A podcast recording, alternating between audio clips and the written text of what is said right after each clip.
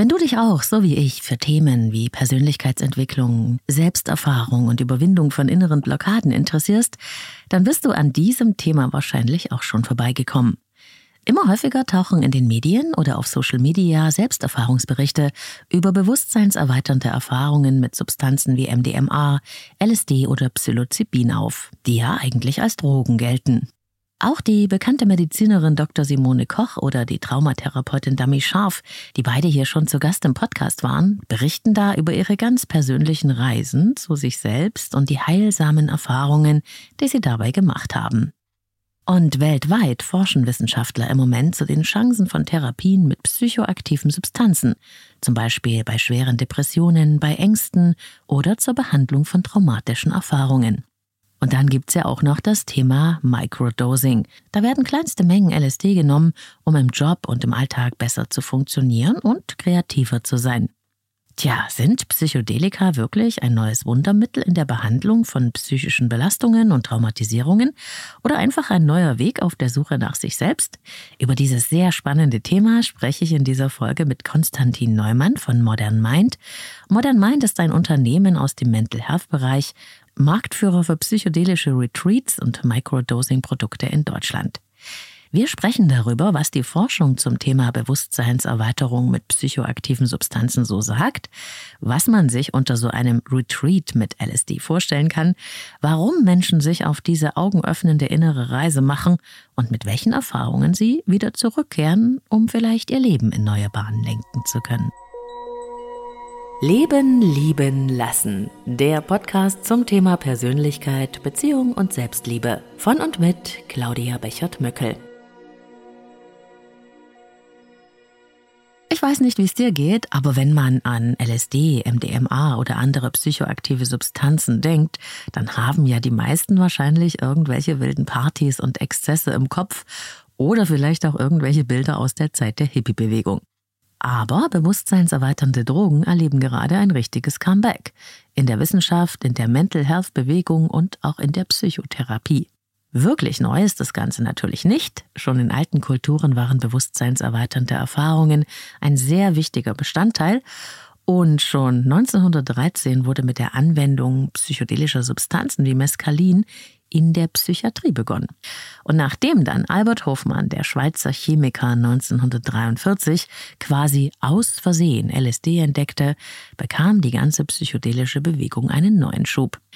Jetzt gibt es seit einiger Zeit wieder eine neue psychedelische Revolution. Es geht dabei um Halluzinogene, die Wahrnehmungsveränderungen hervorrufen, da findet auch in der Wissenschaft ein Paradigmenwechsel statt, der vielen Menschen Hoffnung macht, die nach neuen Wegen für sich selbst und ihr Leben suchen. Ich finde das Thema mega interessant und was es damit auf sich hat, das wollte ich natürlich unbedingt genauer wissen. Zu Gast heute bei Leben leben lassen ist Konstantin Neumann von Modern Mind, einem Unternehmen, das psychedelische Retreats in Deutschland anbietet, bei dem Menschen im geschützten Raum mit Begleitung von Psychologen und Therapeuten ganz kontrolliert LSD einnehmen können um ihre eigenen bewusstseinserweiternden Erfahrungen zu machen. Ich wünsche dir spannende Inspirationen und viel Freude beim Hören gleich. Und ich freue mich heute auf ein sehr spannendes und kontroverses Thema, das ich besprechen möchte mit Konstantin Neumann von Modern Mind, nämlich den Einsatz psychoaktiver Substanzen wie LSD im Bereich Psychotherapie, im Bereich Mental Health und auch im Bereich Selbstaufforschung. Herzlich willkommen, Konstantin. Hallo Claudia, es freut mich, heute hier zu sein. Konstantin, also Substanzen wie LSD, MDMA, Psilocybin, das sind psychedelische Substanzen, deren Einsatz gerade in der Psychotherapie erforscht wird und denen so ein großes Potenzial von Heilung psychischer Störungen und Belastungen zugeschrieben wird. Das wäre ja vor Jahren noch undenkbar gewesen. Was ist denn das? Erleben wir sowas wie eine Revolution? Was passiert da gerade? Ja, also man kann schon so sagen, dass ähm, natürlich auch basierend auf den ganzen Studien, die jetzt seit den 2000er Jahren ähm, vermehrt stattgefunden haben, einfach sich das Bild gegenüber diesen Substanzen halt auch gewandelt hat. Ne? Also die Wissenschaft macht da sehr, sehr gute Arbeit. Es gab halt auch, sage ich mal, in den 70er, 80er Jahren, wo das Ganze ja so verboten wurde, ähm, ja, ein bisschen eine andere politische ähm, Grundstimmung, würde ich sagen. Also natürlich ist die Generation auch eine neue Generation nachgewachsen, etc das waren sicherlich die ähm, Gründe, warum jetzt halt auch das Thema wieder so publik geworden ist. Plus, ähm, man muss natürlich auch sagen, dass die Welt aktuell in einer mentalen Gesundheitskrise steckt. Ja, die Depressionsraten gehen überall hoch, der gesellschaftliche Druck steigt, finanzielle Probleme steigen tendenziell.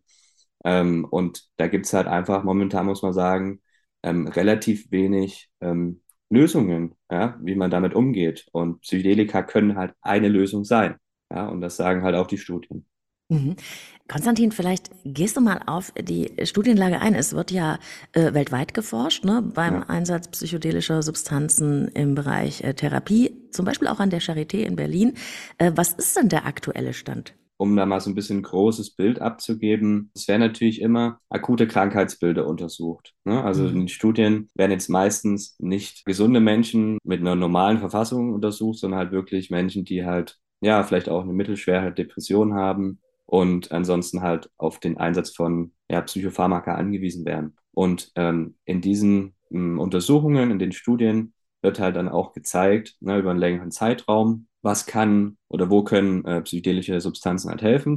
Vor allem also zum Beispiel halt Pilze, ne, also Psilocybin-haltige Pilze. In dem Fall, äh, da wird halt schon deutlich, dass Depressionsraten, also depressiven Phasen halt weniger werden ähm, teilweise halt auch posttraumatische Belastungsstörungen wegfallen oder behandelt werden können. Ähm, und natürlich ganz wichtig, die Substanz alleine kann sehr viel bewirken, aber die Unterstützung und die Therapie dazu ist halt auch sehr, sehr wichtig. Ja? Also nur wenn ich mir jetzt was einwerfe, mhm. wird es nicht zwingend besser, sondern ähm, es ist halt ganz wichtig, dass derjenige dann halt auch fachkräftige Unterstützung halt bekommt und weiterhin natürlich auch in der Gesprächstherapie bleibt. Also das ist halt entscheidend, das haben halt auch die Studien gezeigt, dass die Substanzen halt sehr, sehr potent sind, aber jetzt halt keine Wundermittel. Ne? Ja, und dass es einen Rahmen braucht, ein Setting, ne? Genau. Es gibt natürlich unterschiedliche Studienmodelle. Die einen untersuchen die geringdosierte Anwendung von äh, Psychedelika in, im Alltag, ne, so wie die klassischen Antidepressiva eingesetzt werden. Und dann wiederum gibt es Studienmodelle, die untersuchen, was passiert, wenn man das Ganze hochdosiert verwendet. Ne, kommt man da vielleicht in einer kürzeren Zeit weiter voran ne, oder kann vielleicht auch Traumata auflösen. Ja, also da gibt es sehr, sehr gute äh, Ergebnisse bislang,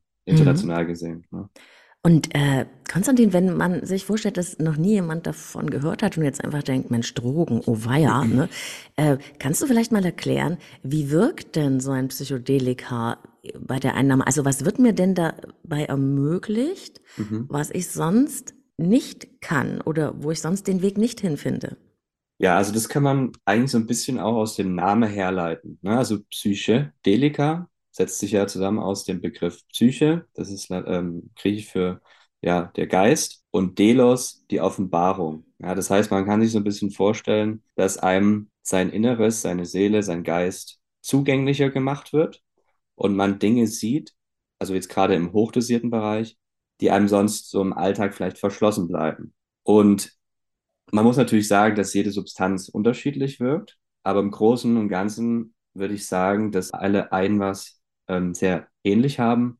Und zwar, dass man sehr, sehr starken Zugang zu seinen Gefühlen bekommt, mhm. durchaus auch visuelle Effekte hat, ja, also auch wenn man die Augen offen hat und aber auch bei geschlossenen äh, Augen. Ja, das wird ja im therapeutischen Rahmen oder auch bei unseren Retreats auch so eingesetzt, dass man wirklich die ähm, Augen größtenteils geschlossen hat und man ist dann wie so eine Art, in einem Art traumartigen Zustand fast schon und hat dann auch Zugang zur Erinnerung, ja, zu Geschehnissen aus der Vergangenheit. Also man kann schon sich vorstellen, dass man ja wie auf so einer Art äh, kleinen Selbstfindungsreise ist, ja? um mhm. das jetzt mhm. mal so ein bisschen vereinfacht zu sagen. Und die Gefühle, die ähm, Sensations, also die, die Sinne, sind halt wahnsinnig geschärft. Also das sind so ein bisschen die ähm, Effekte, die man im hochdosierten Bereich ähm, verspüren kann.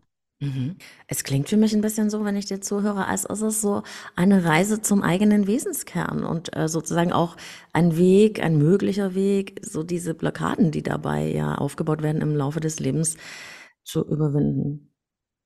Durchaus, ja. Also jeder trägt ja so seinen Rucksack mit, sage ich mal. Ne? Mhm. Und in der Regel ist ja so, je mehr Lebenserfahrung wir haben, umso mehr werden bestimmte Verhaltensweisen und Muster eingeschleift und, und eingefahren. Ja. Mhm. Und da ist es vielleicht doch ab und zu sinnvoll, einfach mal mit der ja, also man kann es ein bisschen sich vorstellen wie so eine Art Schneekugel, dass man einfach mal die Schneekugel schüttelt und dann, ähm, ja, gibt es halt die Möglichkeit, dass sich die ähm, Inhalte der Schneekugel, also die Kristalle, die Schneeflocken, neu ordnen und in einer anderen Art und Weise setzen können. Ja. Und man das halt auch mal so ein bisschen aus einer anderen Perspektive dann betrachten kann. Ja, das, was, das passiert automatisch da auch. Man schafft so ein bisschen Abstand zwischen dem, was vielleicht passiert ist, den Blockaden, die man hat, den Geschehnissen, die Traumata, die man hat und ähm, kann so ein bisschen rauszoomen und sich selbst dann ähm, in dieser Position aus einem anderen Blickwinkel betrachten. Ja, und das Ganze mhm. vielleicht dann auch verarbeiten, ja, hoffentlich dann auch ähm, mit, mit anderen, mit einem anderen Bezug dazu im Alltag weitermachen. Aha. Und das äh, muss man ja vielleicht auch mal sagen für Menschen, die das nicht wissen. Äh, das wurde ja schon sehr, sehr äh, frühzeitig bei der Entdeckung des LSD durch Albert Hofmann, den Schweizer Chemiker, 1943 mhm.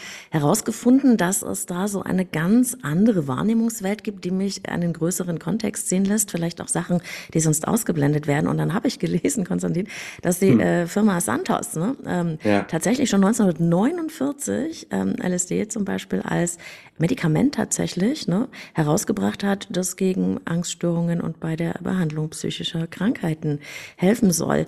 Also das wurde schon früher entdeckt, aber zwischendurch ja. gab es ja dann äh, lange diese Verteufelungsphase. Wo ist es denn dann plötzlich jetzt hergekommen, dass es wieder ein neues Aufleben erlebt? Ich glaube, viel kam halt auch daher, dass einige Menschen, sag mal, nach der Hippie-Bewegung, nach der Hippie-Zeitalter, mhm. würde ich sagen, ähm, das Ganze jetzt in den 2000er Jahren auch ähm, in Form von Yoga, Meditations, Retreats etc., dass das schon mal so ein bisschen so der, der An Anfang wieder davon war, dass Leute so ein bisschen mehr auch vielleicht in diese spirituelle Richtung gegangen sind und dann halt aus dieser kulturellen Überzeugung vielleicht auch wieder Zugang zu solchen äh, Substanzen gefunden haben. Ja, und ich kann mir auch vorstellen, dass gerade auch vielleicht in dem Freizeitbereich, natürlich muss man dazu sagen, äh, solche Substanzen ja in den letzten Jahren halt sicherlich populärer wieder wurden, weil Menschen gemerkt haben, damit bringe ich mich jetzt vielleicht nicht unbedingt um, wie bei einer mhm.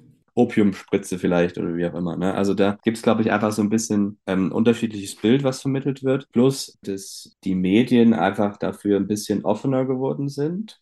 Ich habe so ganz alte Dokus jetzt mal, also was heißt alt, aber so von ein paar öffentlich-rechtliche Dokus, sage ich mal, gefunden. Und da wurde das halt schon in den ja, 2000er Jahren erstmal wieder so ein bisschen thematisiert. Und man muss auch sagen, in Amerika, da kommt es ja eigentlich gerade wieder so her, der Trend. Ja. Gingen die ersten Studien wieder los. Ähm, da wurden Schadenspotenziale untersucht von verschiedenen Substanzen, Schrägstrich Drogen. Mhm. Ähm, und da wurde halt einfach auch festgestellt, dass es da einfach ein bisschen ein Missverständnis gibt, wie schädlich Substanzen sind. Ja, also Alkohol, Tabak ähm, ist auf der Schädlichkeitsskala von David Nutt zum Beispiel ganz, ganz weit oben. Ja, mhm und LSD und, und psychedelische Pilze auf der kompletten anderen Seite. Ja? Und da fragt man sich natürlich, wie kann es sein, dass sowas dann einfach so im Laden verkauft wird, jeder in Deutschland mit 16 äh, sich Unmengen Alkohol theoretisch gesagt zuführen kann. Ja, und davon sterben halt jedes Jahr Leute. Also viele Menschen sterben jedes Jahr durch Alkohol. Das ist Fakt. Und dieses Bild, ähm, glaube ich, ändert sich so langsam, dass mhm. man das vielleicht auch hinterfragt, ja, dass Menschen wieder mehr in das Hinterfragen gehen und weniger ins stupide Ausführen. Ja, und vielleicht ja auch so ein bisschen mehr diese Sinnsuche, ne, zu der viele ja. Menschen aufbrechen, was man wirklich merkt, auch in meiner Arbeit merke ich das sehr stark, auch sehr viele junge Menschen. Und man muss vielleicht auch sagen, dass bewusstseinserweiternde Substanzen ja schon immer in allen Kulturen, ne, bei ja. Zeremonien, bei gemeinschaftlichen Erfahrungen eine große Rolle gespielt haben.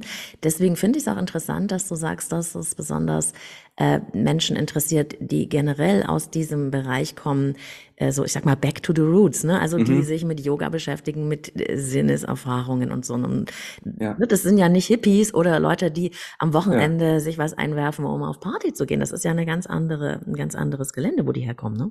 Voll. Ja, also das merken wir auch ähm, bei uns. Ich würde sagen, wir haben die Hälfte unserer Kunden mindestens sind so schon spirituell äh, vom Background, also spirituell oder mit so verschiedenen Achtsamkeitstechniken ja. bereits erprobt, ne? also mit Meditation, Breathwork, ähm, Yoga, das ist für die alles so Standardwerkzeuge. Mhm. Ja? Und für die ist es jetzt so, habe ich immer das Gefühl, so am Schritt äh, oder an, an der Stelle, sie wollen halt nochmal ein Stück weitergehen Und wenn man sich so vorstellt, sein Gehirn ist vielleicht wie eine Art Zwiebel aufgebaut oder sein Geist. Und durch Meditationspraktiken, Yoga, Breathwork kommt man halt schon so ein paar Zwiebelschichten runter. Mhm. Und viele wollen aber halt mal so zum Kern vordringen. Ja, und da können halt Psychedelika eine Möglichkeit sein. Ja, also diesen, diesen Kern mal freizulegen. Und ähm, deswegen finde ich es halt spannend, beide Seiten so ein bisschen zu betrachten. Ja, wir haben einmal das sehr, sehr wissenschaftliche, wo es viel um Psychologie, um Logik, um was machen die Sachen neurowissenschaftlich im Gehirn. Mhm,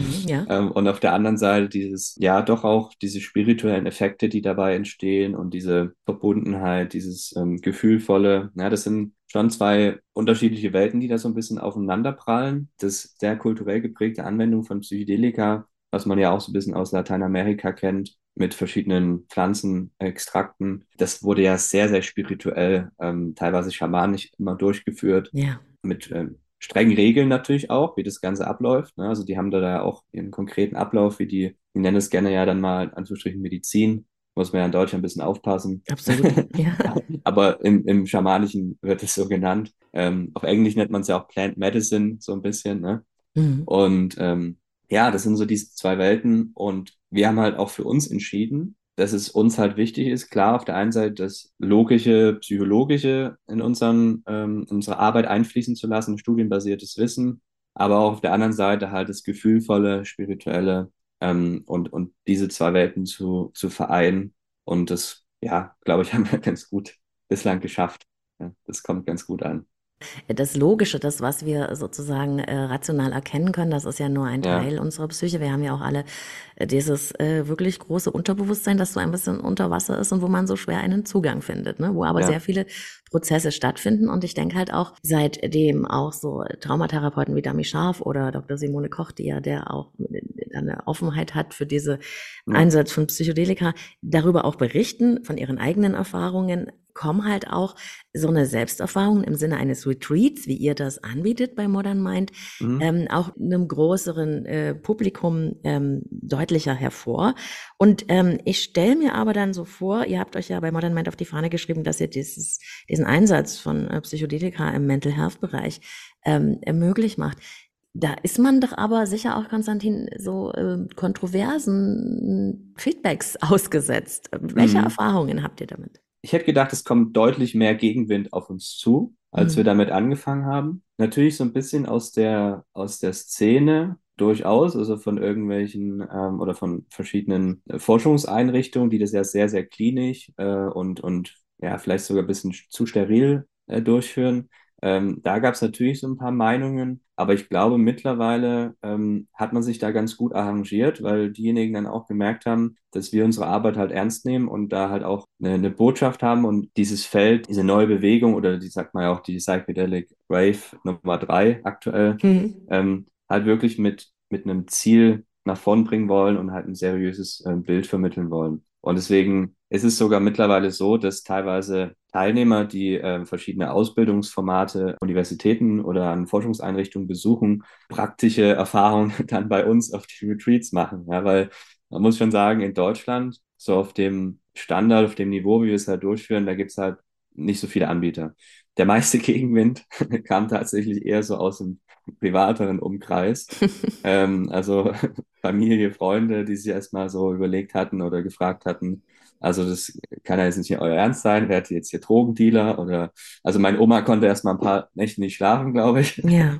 Aber ähm, als wir das dann ja natürlich auch erklärt haben und wie wir das durchführen und was, was da halt auch für Feedbacks dahinter stehen. Ne? Also das, das ist ja wirklich das, was uns antreibt, was wir für teilweise auch, ja, wie soll ich sagen, lebensveränderte ja, Geschichten danach erzählt bekommen, ne? was es bei den Teilnehmern halt auch gemacht hat das habe ich davor bei keinem anderen Unternehmen erlebt, wo ich gearbeitet habe, wo ich, äh, was ich gegründet habe. Ne? Also das ist wirklich was, was mich auch tagtäglich aus dem Bett treibt und lange wach bleiben lässt. Ähm, weil das einfach so schön ist, jeden Tag erreichen uns da Nachrichten. Ja, halt auch Ärzte, Psychologen kommen zu uns als Teilnehmer. Ne? Also auch die Simone Koch war ja bei uns Teilnehmerin mhm. gewesen. Also ich, ich glaube, sie hat ja bei uns mit einer ihrer ersten Erfahrungen in dem Bereich mit auch gemacht. So bin ich auch auf das Thema gekommen, lieber Konstantin.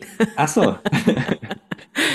Ja, und ähm, habe mich dann noch ein bisschen mehr damit beschäftigt. Und ähm, wie du, weil du es gerade angesprochen hast, ne, ihr seid ja nicht ähm, irgendwer, der hier mal aufruft, da irgendwas einzunehmen, sondern ja. man muss ähm, bei dir schon sagen, du bist, hast Biotechnologie studierst, du warst Profisportler, du bist Startup-Gründer, du warst sogar in der Höhle der Löwen.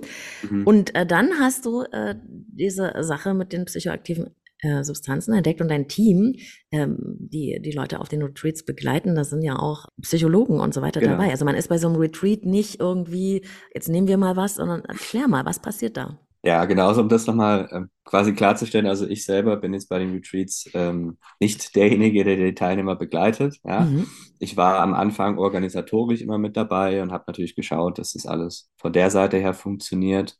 Ähm, aber mittlerweile haben wir da ein sehr, sehr tolles Team. Wir haben immer Psychologen dabei, teilweise Psychotherapeuten, ähm, haben jetzt auch in der beratenden Rolle eine Psychiaterin bei uns im Team, ja, also dass wir auch zukünftig, wenn solche Sachen wie in Australien ähm, ja als Medikamente zugelassen werden, dass man sowas mhm. auch verschreiben könnte. Und auf der anderen Seite haben wir, wie ich es schon angesprochen habe, diesen Gefühl von Teil ähm, auch mit dabei und dieser wird vor allen Dingen also ich will jetzt nicht sagen, dass Psychologen nicht gefühlvoll sein können, ne? das will ich nicht sagen, aber wir haben immer mindestens auch noch einen ähm, spirituellen Guide dabei, der auch so ein bisschen das Schamanische mit reinbringt. Und äh, die haben dann vor allen Dingen viel Erfahrung auch im Ausland schon gesammelt, auf anderen Retreats, auf ähm, Events in Lateinamerika, wo Psychedelika auch nochmal ganz anders eingesetzt werden und bringen halt diese Erfahrung aus der Kultur äh, zusammen mit unserer ja, klassisch psychologischen Anwendung davon. Ja. Mhm. Und die Retreats, ja, wie finden die statt oder wie läuft das ab? Also im Endeffekt ist es nicht so, dass man da einfach vorbeikommen kann und sagt, ich mache das jetzt mit, sondern ähm, wir können in Deutschland aktuell nur, ich sag mal, körperlich und mental stabile Menschen bei uns aufnehmen. Ja. Mhm. Also wir können jetzt keine akuten Krankheitsbilder behandeln. Also wenn jemand jetzt ähm, eine sehr, sehr starke Depression hat äh, und da sehr, sehr hoch dosiert äh, Antidepressiva nimmt, das könnten wir jetzt in dem Fall nicht machen. Das müsste derjenige vorher natürlich mit seinem Arzt absprechen, da irgendwie eine Genehmigung von ihm bekommen, dann wäre das in Ordnung. Aber wir können es von unserer Seite aus nicht sagen, ähm, wir heilen dich damit. Ähm, das heißt, man bewirbt sich bei uns über einen ähm, ja, medizinisch-psychologischen Fragebogen, den man ausfüllt. Gibt es irgendwelche Vorerkrankungen? Hat man vielleicht auch was im Herzen? Ne, da sollte man es auch nicht machen, weil der mhm. Puls steigt bei Psychedelika.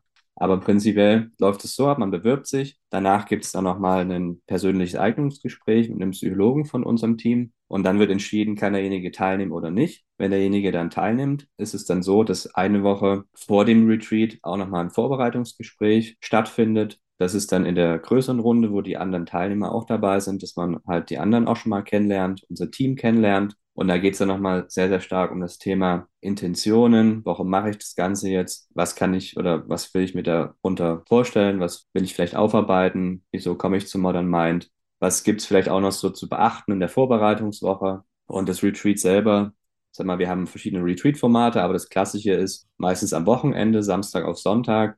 An dem ersten Tag finden auch noch andere Module statt mit Breathwork, Meditation, dass man halt wirklich so vom Körper und Geist auch schon mal darauf vorbereitet ist. Und die psychedelische Sitzung startet dann meistens so gegen Mittag. Und in dem Fall bei dem LSD-Derivat dauert sie dann halt acht bis neun Stunden.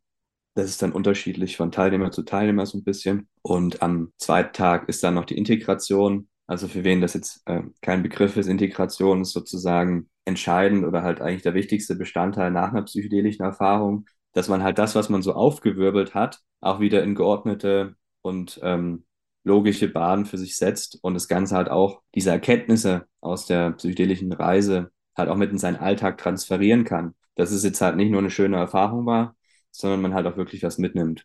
Mhm. Und im Anschluss, das ist dann natürlich optional, bietet sich natürlich an, solche Einzelintegrationsstunden auch noch wahrzunehmen. Ja, das ist dann so das Zusatzprogramm, damit wir halt auch den Teilnehmer, ich sag mal, danach weiterhin begleiten können. Braucht es aber bei manchen gar nicht. Ähm, deswegen, oder manche haben halt auch eigene Therapeuten, Heilpraktiker, mit denen sie so zusammenarbeiten. Ja, es ist einfach wichtig, danach im Austausch zu bleiben. Und ähm, das wollen wir halt auch gewährleisten.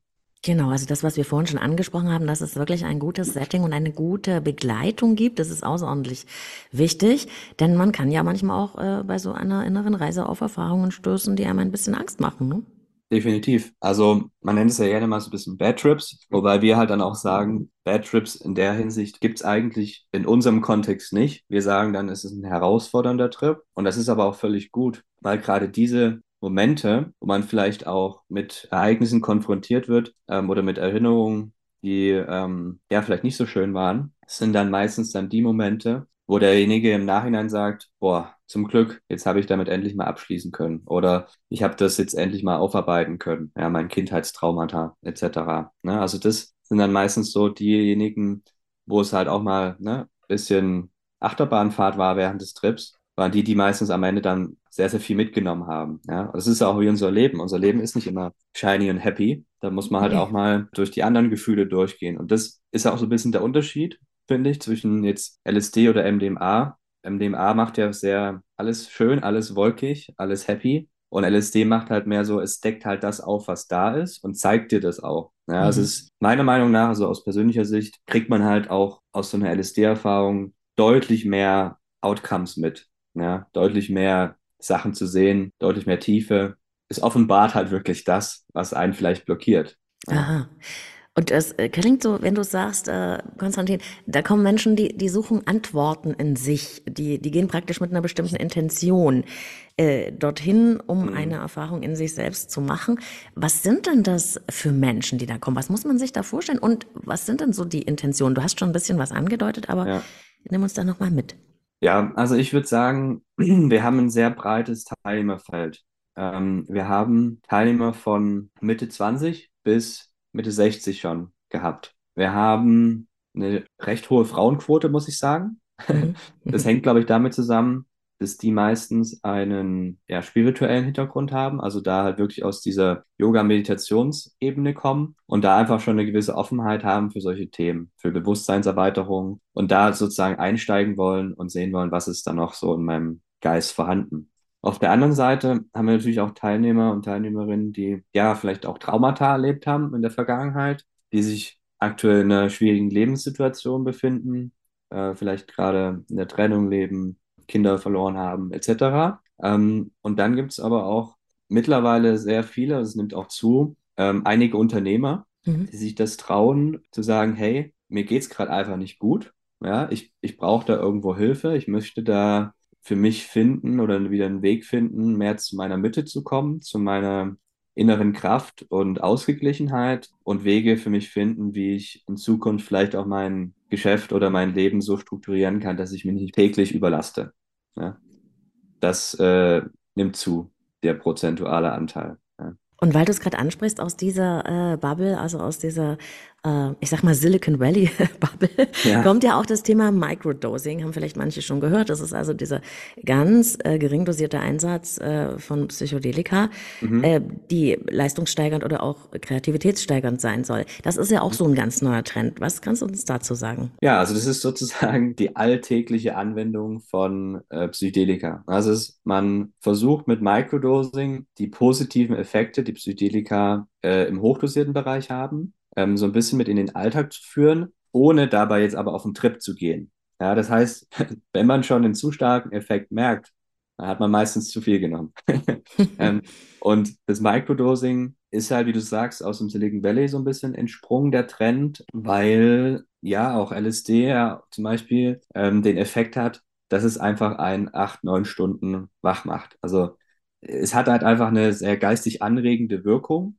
Für viele ist das ähm, ja, interessant jetzt im Berufsalltag oder auch in irgendwelchen kreativen Phasen, wo man sich vielleicht auch konzentrieren möchte oder wo man auf andere Ideen kommen möchte. Und ähm, dieses Geistesanregende, ja, für viele reicht dann halt einfach der Kaffee nicht mehr. Ne? Also das mhm. muss man einfach so sagen. Manche gucken dann, ähm, gibt es dadurch vielleicht eine Möglichkeit, ähm, dass ich ja vielleicht meinen Alltag nochmal auf ein anderes Level bringe. Das sind dann eher so die leistungsorientierten Menschen. Auf der anderen Seite kann Microdosing aber auch dabei helfen, ja, so ein bisschen, ähm, also wenn man jetzt weniger diesen Leistungsgedanke hat, sondern mehr auch diesen ähm, Gedanke, ich möchte mehr zu mir selbst wiederfinden, in meine innere Mitte kommen, kann Microdosing über einen längeren Zeitraum, also man spricht da mindestens von einem Monat bis zwei Monate, auch dazu helfen, die äh, Grundstimmung, ja, also auch wenn man jetzt so depressive Phasen hat, vielleicht im Winter, durchaus auch zu überbrücken und generell auch so ein bisschen seine Sichtweise im Leben zu verändern. Kann man natürlich nicht vergleichen mit einem, mit einer hochdosierten Erfahrung, aber bei manchen ist es schon auch möglich, mit Microdosing da eine Veränderung ähm, herbeizuführen. Ja. Mhm. Und jetzt äh, stelle ich mich mal auf die kritische Seite. Ne? Und mhm. äh, ist es denn gut, Konstantin, wenn jemand, äh, weiß ich nicht, Microdosing macht, um noch mehr Leistung zu haben, ist es das, widerstrebt das nicht eigentlich dem, was wir vorher gesagt haben, dass es darum geht, sich vollständiger zu fühlen oder besser bei sich anzukommen, wenn man sich noch mehr pusht? Definitiv. Also ich würde sagen, es widerstrebt dem definitiv. Nur wir hatten ja darüber gesprochen, wo es herkommt. Und mhm. Silicon Valley genau. und, und die, ähm, ja, ich sag mal, Leistungsträger dort, die sich als Leistungsträger sehen, suchen natürlich immer Wege, sich weiter zu optimieren. Das ist halt leider, muss man sagen, ja, die menschliche Spezies, die immer nach höherem strebt. Und äh, deswegen ist es halt dadurch auch so populär geworden.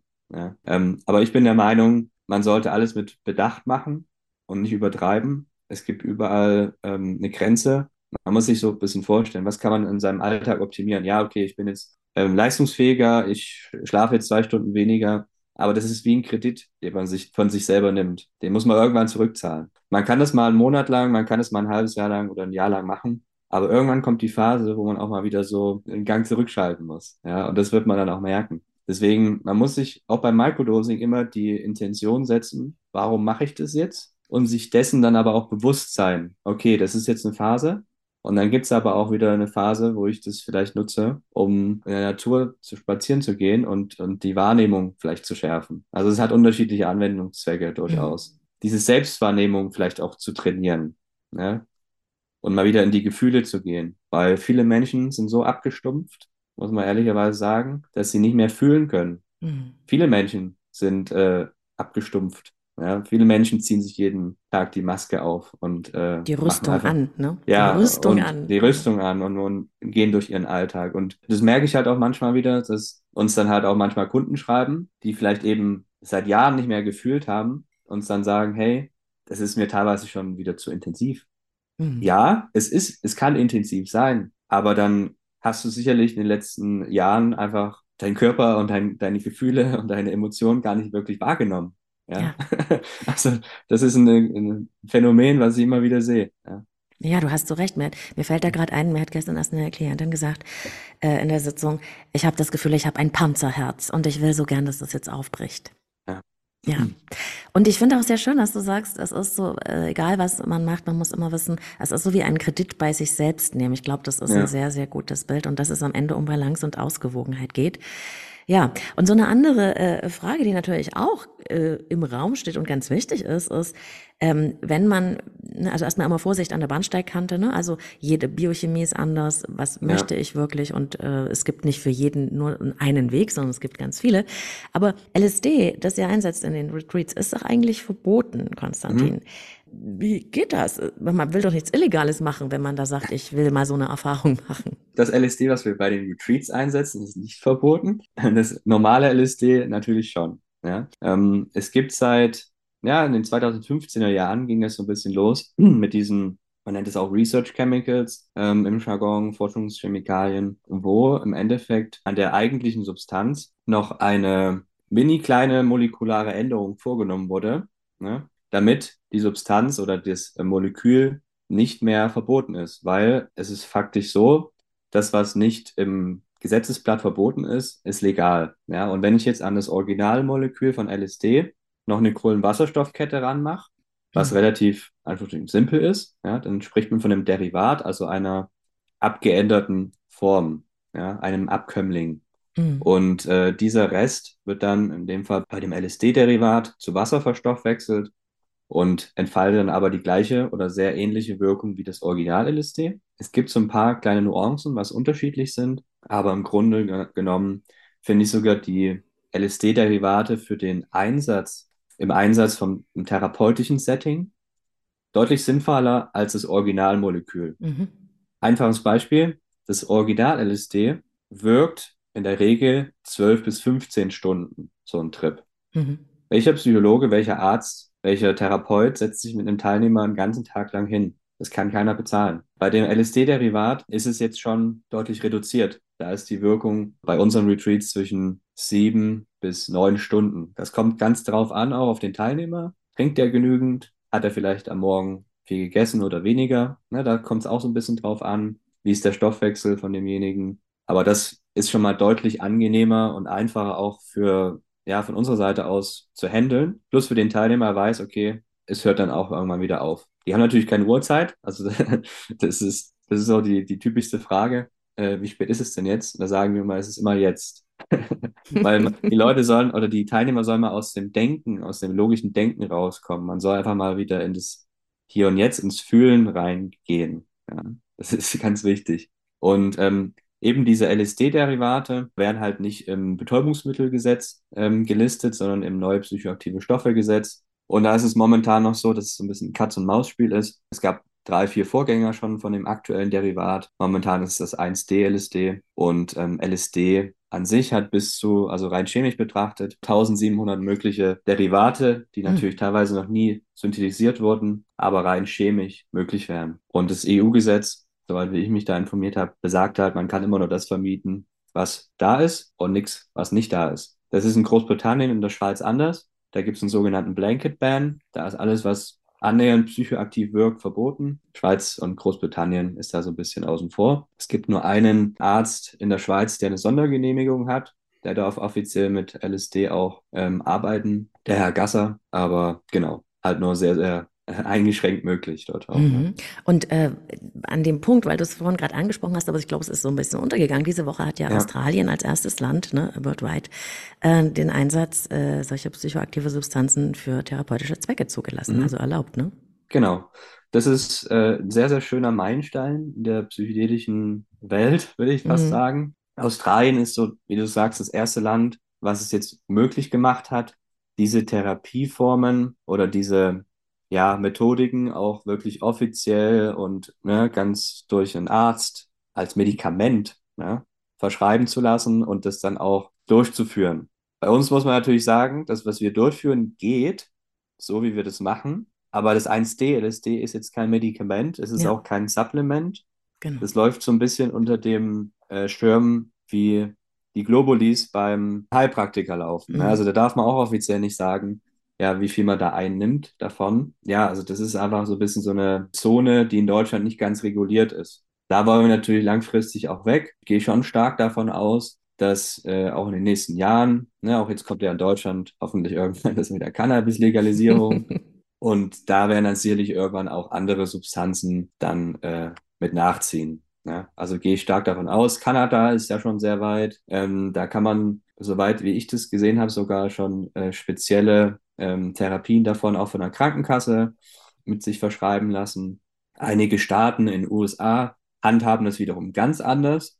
Da wird es dann auch für den privaten Gebrauch äh, komplett legalisiert. Also es gibt unterschiedliche Szenarien, wo das Ganze hingehen kann. Es kann komplett, alles ist erlaubt, ich darf es verkaufen, ich darf es besitzen, ich darf es selber nehmen. Oder es ist erlaubt in speziellen Healing Centers, Therapieformen etc. Ne? Mhm. Da gibt es unterschiedliche Modelle, die gerade weltweit sicherlich irgendwo auch getestet werden. Jedes Land wird es dann aber auch ein bisschen unterschiedlich handhaben. Ne? Also wir sehen Deutschland auch aktuell als, als Startpunkt. Mittelfristig äh, werden wir aber auch eher Richtung ähm, ja, Europa uns ein bisschen verbreitern. Mhm.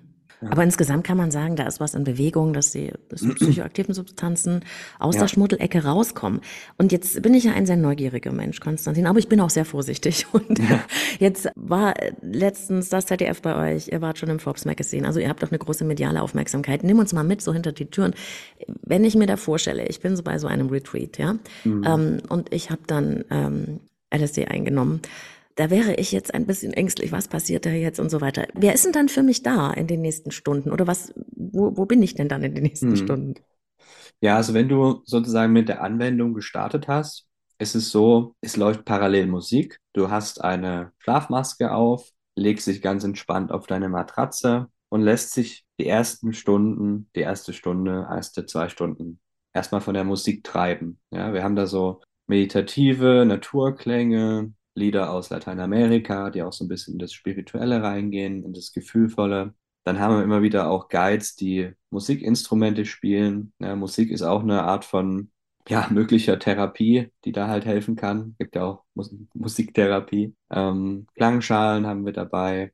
Und dann ist es so, wenn du das Gefühl hast, okay, ich bin jetzt hier an einem Punkt, ich brauche jetzt hier Unterstützung, dann ist es in der Regel so, dass der Teilnehmer dann einfach so ein bisschen sich hochhockt. Ja, dann kommt jemand von unserem Team vorbei, kann mit dem sprechen. Es gibt die Möglichkeit auch, ähm, ja, das Ganze alleine mit dem, also alleine bei uns zu machen. Also wir Mhm. haben auch Privat-Sessions, die wir anbieten, Privat-Retreats. Wobei ich sagen muss, dass diese Gruppenerfahrungen immer was ganz, ganz Tolles mit sich bringen. Und zwar, man denkt so, okay, es würde mich jetzt ablenken, wenn jemand auf der anderen Seite weint oder so. Das Phänomen ist aber, der andere freut sich dann für denjenigen, weil man das Gefühl hat, wow, der konnte da jetzt was loslassen. Ja? Mhm.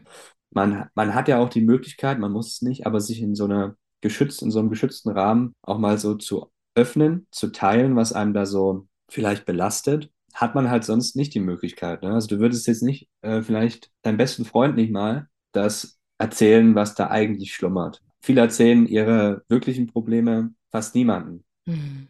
Und in so einem Rahmen hat man halt die Möglichkeit, da wirklich mal auch darüber zu sprechen. Auf dieser Reise, also auf dieser psychedelischen Reise, dann auf den acht Stunden. Es wird für sich vielleicht gar nicht so lange anfühlen, ja, weil Zeit und Raum ist dann irrelevant. Mhm. Also man fühlt sich dann jetzt nicht so, okay, ich lege mich jetzt acht Stunden ins Bett, sondern man ist da wirklich, also im, im Kopf, auch wenn man die Augen zu hat, da passiert halt ein Feuerwerk. Kann man schon so sagen. Ne? Also das, was man sich visuell, bildlich vorstellen möchte, kann man sich dann auch vorstellen. Und ähm, das Spannende sind dann natürlich auch die Gefühle, in die man reingeht. Also es ist schon so ein bisschen Rollercoaster, glücksüberströmende Liebe zu seiner Familie, zu seinen Eltern, zu sich selbst vor allen Dingen, zu seinen Mitmenschen, aber dann auch wieder vielleicht mal in diese andere Seite reinzugehen, in den Schmerz, der da vielleicht ist. Wie fühlt der Schmerz sich an? Wo ist der lokalisiert? Kann man den Schmerz anfassen? Was macht der mit mir? Ja, und dann wird das alles so ein bisschen spielerischer. Und dann gibt's dann halt auch die Möglichkeit, ja, damit dann im Nachhinein sicherlich besser umzugehen. Ne? Und Mhm. jetzt mal so ein bisschen vorzuspulen. Man ist körperlich währenddessen auch ähm, noch bei sich. Ne? Also man kann, wenn man aufs Klo muss, kann man aufs Klo gehen. Wir Mhm. begleiten natürlich den Teilnehmer dann dahin, weil es vielleicht auch sich der Boden vielleicht so ein bisschen optisch nicht mehr, also es sieht dann ein bisschen wellenartig durchaus aus. Also alles, die Welt wirkt ein bisschen organischer, kann man fast Mhm. sagen. Wir Menschen neigen immer dazu, alles geradlinig, äh, Mhm. die, die Wände geradlinig, alles muss gerade sein.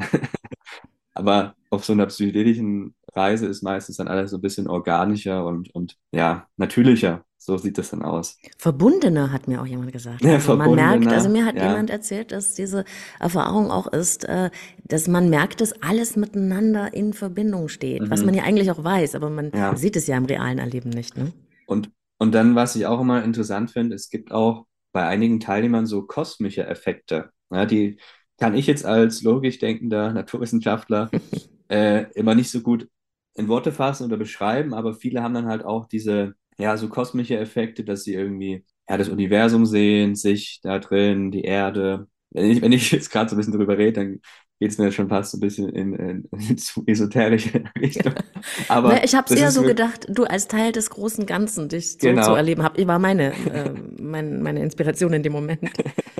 Ja, aber das sind durchaus alles Effekte, die halt auftreten können. Also wir hatten auch schon mal einen Teilnehmer oder eine Teilnehmerin, die ähm, nach einem Jahr dann nochmal zu uns gekommen ist. Ne, das ist ähm, auch möglich. Ähm, und da ist es äh, faszinierend, wie unterschiedlich die Trips sind. Der eine Trip ist so, geht in die Richtung, hat die und die Themen und der andere geht dann nochmal in eine ganz andere Richtung.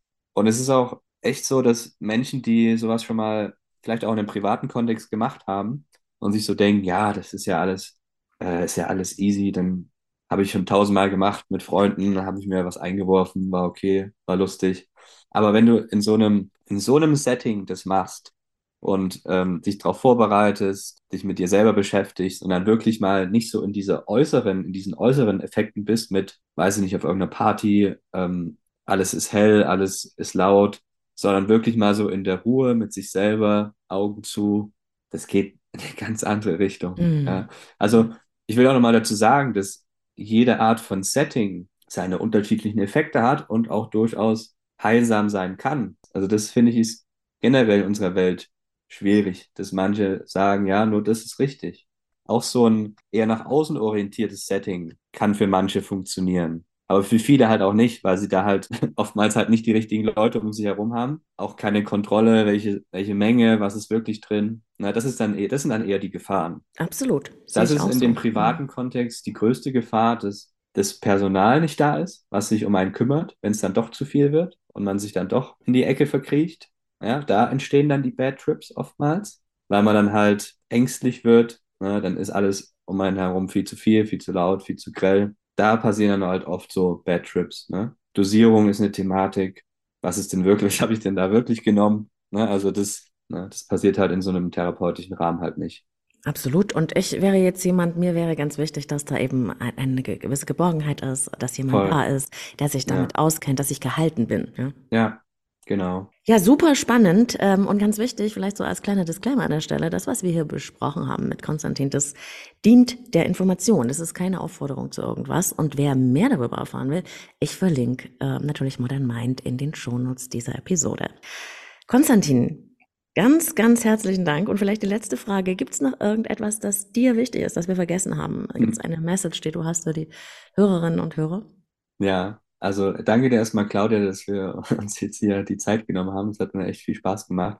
Und an die Hörer und Hörerinnen da draußen, ähm, eine ganz wichtige Botschaft, und zwar, seid offen für das, was im Verborgenen ist. Habt keine Angst davor, schaut es euch an, seht vielleicht das Leben auch ein bisschen mit mehr Leichtigkeit. Ja, es ist nicht alles schwarz und weiß, sondern da ist auch noch viel Platz dazwischen. Oh, Konstantin, also das ist ein fantastisches Schlusswort. Mehr kann danach nicht mehr kommen. Vielen Dank. Danke dir. Tschüss. Tschüss. Das war Folge 201 von Leben lieben lassen, deinem Selbstcoaching-Podcast mit Herz und Verstand. Vielen Dank fürs Dabeisein. Vielleicht war ja der eine oder andere Augenöffner dabei, ganz rauschfrei quasi. Alle Infos zu Konstantin und seinem Team von Modern Mind verlinke ich dir in den Show Notes. Dazu auch noch ein paar weiterführende Links zum Thema für alle, die das interessiert. Ich freue mich, wenn du den Podcast teilst auf Social Media oder mit Menschen, für die das Thema interessant ist. Und wenn du ganz neu hier bist, abonnieren und Glocke aktivieren nicht vergessen, damit du keine Folge mehr verpasst. Feedback zur Sendung gerne via Insta unter dem Post zu dieser Folge. Du findest mich überall auf Social Media unter Leben leben lassen Podcast. Ich freue mich von dir zu hören. Bei Spotify kannst du auch unter der Folge kommentieren, das ist ja noch ganz neu. Und über deine Sterne und Kommentare freue ich mich natürlich auch. Alle Infos zu mir und meinen Angeboten in Beratung und Coaching findest du auf leben-lieben-lassen.de, meiner Website. Dort kannst du auch dein ganz persönliches Kennenlerngespräch vereinbaren. Ich arbeite mit Einzelklienten und Paaren, online und in Präsenz. Ansonsten gibt's hier jede Woche neue Inspirationen zu Persönlichkeitsentwicklung, Beziehung und Selbstliebe im Leben lieben lassen Podcast. Und zwar immer ganz frisch am Sonntag auf deine Ohren. Bis dahin, ich wünsche dir alles Liebe, wo und wann immer du mich hörst. Deine Claudia.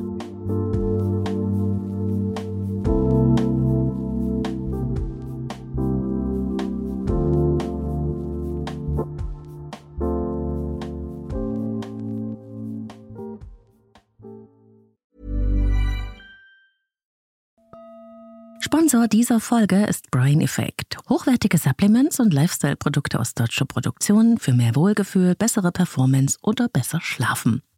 Wusstest du schon, dass rund 95 Prozent des Glückshormons Serotonin in deinem Darm hergestellt werden? Tja, deswegen sagt man auch, der Darm ist unser zweites Gehirn.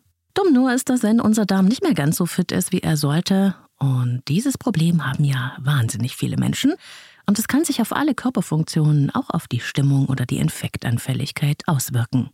Ganz neu bei Brain Effect gibt es jetzt die erste Darmsanierung in einer Kapsel. Gut Restore ist so eine Art Revolution mit Prä-, Pro- und Postbiotika. Klinisch geprüft, um die Darmgesundheit nachhaltig zu verbessern. Es gibt nichts Vergleichbares auf dem europäischen Markt.